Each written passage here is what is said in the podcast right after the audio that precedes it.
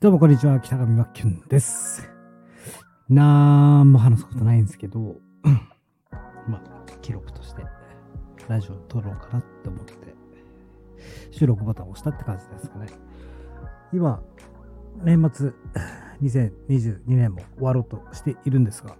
まあ、僕、ちょうどこう年末に向けて、新しくオンラインスクールをリニューアルして、全部総入れ替えして、やっと終わって、なんかね、あ、やりきった、みたいな。あの、肩の力が一気にドーンと抜けて、まあ病気になるんじゃないかなっていうぐらいの前に、今年、あの、本当10年ぶりぐらいに、あの、健康診断行ったら、まあ大丈夫っしょと思ったら、あの、精密検査を受けてください。胃にポリープがあります。肺が悪いです。肝臓が悪いです。精密検査。特に胃にポリープがあるので。で、なんか、がん検診センターはここで、ここに連絡してください。みたいな。ああ、と思って。いて、まあ、胃に、胃、摘出に行かなければいけないというですね。ああ、スクール、リニューアルで、睡眠時間削ってやっていたからか。でね。まあ、ストレスって食べちゃダメだなっていうか、絶対それではないと思うんですけど、不節制だからなんですけどね。あまあ、健康はやっぱり大事だなと思うし、まあ、僕43になって、えーそうですね、年上げたら44の年になるんですが、やっぱり残り人生半分で考えたときに、まあ、やっと、まあ、ここから自分の好きなビジネスというか、やりたいビジネスというか、あここだなっていうところに、まあ、たどり着いたはたどり着いたんで、あとはしっかりとそれに向き合っていく、まあ、折り返し地点ではあるなと思うんで、まあ、この2、3年を振り返って、うん、まあ、今日みたいな日が来るのをですね、待ち望んでいたといえば待ち望んでいたというか、イニポリープが来る、あの、できるっていうことを待ち望んでたわけじゃないんですけど、まあ、完成してようやく走り出せるっていう。まあ、このオンラインビジネスに参入して、最初僕はあの会社員、普通の、会社員から、そして、うん、副業で始めた物販がきっかけに、このオンラインでビジネスをするっていうところに飛び込んだんですが、まあ、その物販も、あのもういよいよやめるというか、まあ、必要なくなったんで、えーそこに価値を見出せないというか、やっぱり人を救いたいなというか、誰かの背中を押せる職業になりたいなということで、今までやってきたオンライン販売についてのビジネス、ノウハウ、特に僕はこう、ビジュアル面でのマーケティング、ビジュアルマーケティング、これを伝えていく。やはり、こう、ビジネス、最終的に商品があって、お客様に届ける。何が必要かって、マーケティングなんですね。もちろん僕もまだまだ勉強中ではありますが、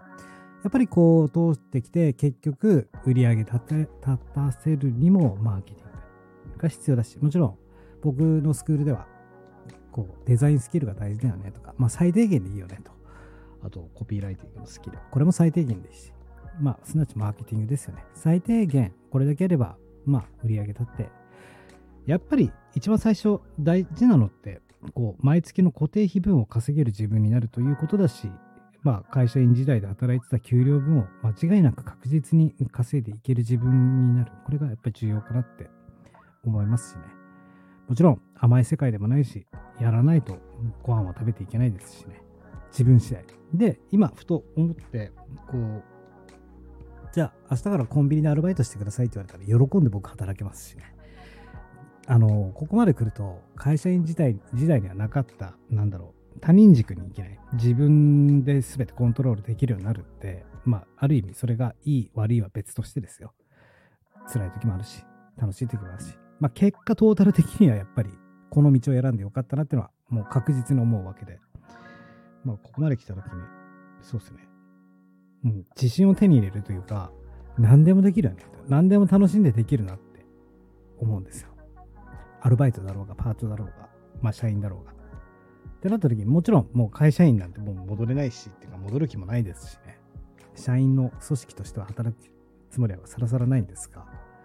まあ、この今の自分でもっと昔の過去こう会社で勤めしていた時に働いてたらまあもっといい働きっぷりができたんじゃないかなとは思えるぐらい、まあ今となっては自信がついたというか、まあ在宅一人社長ってこういう感じなんだなって強さを見出してくれる、うん、ですよね。イニポリープできますけどね。まあこれは本当にマジで無理しないで睡眠時間はちゃんとしっかりやっぱ体が資本ってね、えー、口を酸っぱくしていったところでそんなの当たり前じゃんって分かってる話なんですけど、なかなかね、まあなんでこうなるかというと、知らず知らずに自分を追い込んでいる。なんでかというとね、やっぱ楽しいから没頭しちゃうんですよね。時間を忘れて、やっぱり自分の好きなことを仕事にしてると、時間を忘れて没頭しちゃって、まだいける、まだいける。ましてや、こう、個人で、一人でやってると、制限がないから、やり続けちゃうんですよね。で、知らない間に体は、あの、すごくね、えー、ド M になっているっていう。多分この業界で働いてる、僕と同じような仕事してる人は多分みんなド M なんだなって。だけど、そのビジネスにおいてはド S じゃないと、やっぱりね、売り上げを作る、誰かに価値を提供する、このビジネスを生み出すってことがもう優先ですので、そこに関してはド S でなければいけないですし、自分に夢中ってというか、まあ、やればやるやるほど気づかされるんですが、本当に甘くないし、かといって、もうここまで来ると後戻りできないんですよね。後戻りできないからもうやるという選択肢しかないですし売れなかったら売れない自分が結局悪いし結局結果なんですよ。結果を出せる自分。まあ自己満のためにやってるわけじゃないしその自己満は通って当たり前。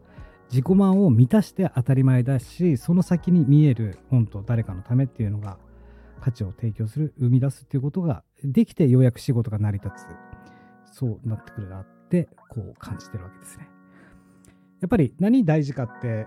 土台を作り上げるってことですよね。土台を作ると、その土台の上にね、まあ、登って綺麗事じゃないですけど、見える景色っていうのは余裕。自分に対して余裕って、あの調子こいて余裕とかじゃなくて、余裕っていう資産だなって僕は思ってて、余裕があるからこそ、こうもっとここをこうして時間かけてここ、ここが大事だからここ伸ばさないとか、大切なことがいろいろと見えてくるな、なんて感じていますね。2023年はもっと2022年よりも自分のために、まあ、わがままとかそういう意味でじゃなくて、自分のために自分を育てる、うん、でいきたいなと思うし、やっぱり自分軸をもともと、まあもうそんなね、他人軸、自分軸なんていう次元じゃないですけどね、こう、一人でビジネスやってると。当たり前だから、自分軸が当たり前だから。ただ、ふと過去のことを考えると、まあ他人軸に生きるという。本当に恐ろしいなって、やっぱり。恐ろしいというか、いや、無理無理無理無理無理無理無理ってこういう感じ。無理、無理っす。無理っす、無理っす、みたいな。えー、なバカ、バカらしいというか、そういう感じに思えちゃうんで、だったら、この今の自分軸に生きている自分を大切にする、こう、ありがたみというか、うん、頑張ってきた自分を褒めるのも当たり前だし、そうですね。褒めてあげられる余裕を持つ。